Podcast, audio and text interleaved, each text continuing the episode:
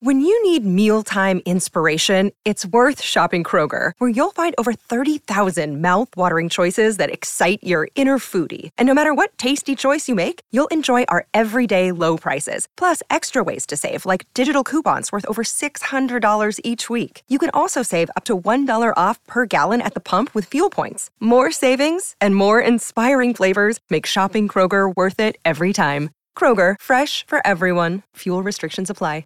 Another day is here, and you're ready for it. What to wear? Check. Breakfast, lunch, and dinner? Check. Planning for what's next and how to save for it? That's where Bank of America can help. For your financial to dos, Bank of America has experts ready to help get you closer to your goals. Get started at one of our local financial centers or 24-7 in our mobile banking app. Find a location near you at bankofamerica.com slash talk to us. What would you like the power to do? Mobile banking requires downloading the app and is only available for select devices. Message and data rates may apply. Bank of America and a member FDIC. Que faut-il savoir sur le visiteur du futur? Merci d'avoir posé la question. Le 7 septembre 2022, c'est une belle consécration de l'Internet français qui s'est déployée sur les toiles de nos salles de cinéma avec la sortie du Visiteur du futur de François Descraques.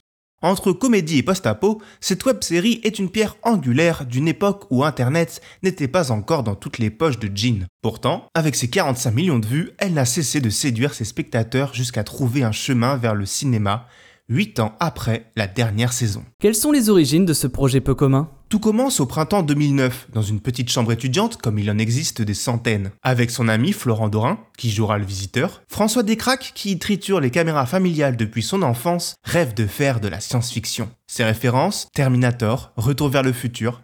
Problème, la science-fiction est un genre qui demande un minimum de moyens pour devenir crédible à l'image. Et des moyens, c'est justement ce qui leur manque. Alors, ils vont twister l'idée. François raconte. Il ne fallait pas chercher un moyen de trouver le budget pour faire la SF qu'on voulait, mais il fallait adapter la SF au budget qu'on avait.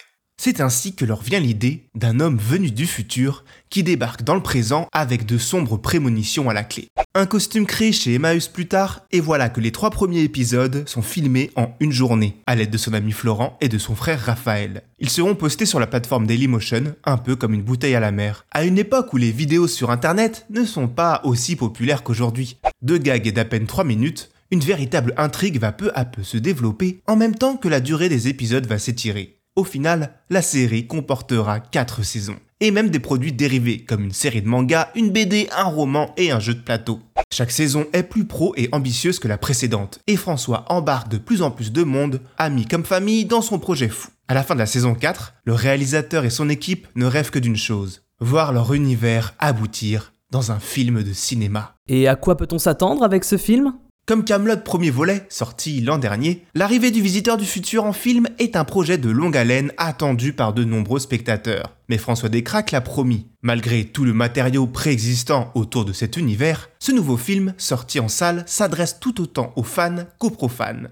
Le budget est de 4,5 millions d'euros, ce qui est relativement faible pour un projet de science-fiction, mais autrement plus confortable que les moyens dont il disposait lors de l'élaboration de la web-série. Mais l'équipe est la même que pour les 57 épisodes initiaux. Alors même s'il s'agit du premier long métrage pour beaucoup, le savoir-faire est déjà là. Tourner en 33 jours un film avec des explosions, de l'action, des figurants est un challenge écrasant.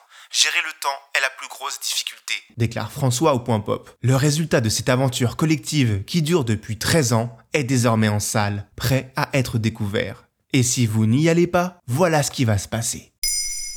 Maintenant, vous savez, un épisode écrit et réalisé par Jonathan Oppard. Ce podcast est disponible sur toutes les plateformes audio et si cet épisode vous a plu, n'hésitez pas à laisser des commentaires ou des étoiles sur vos applis de podcast préférés.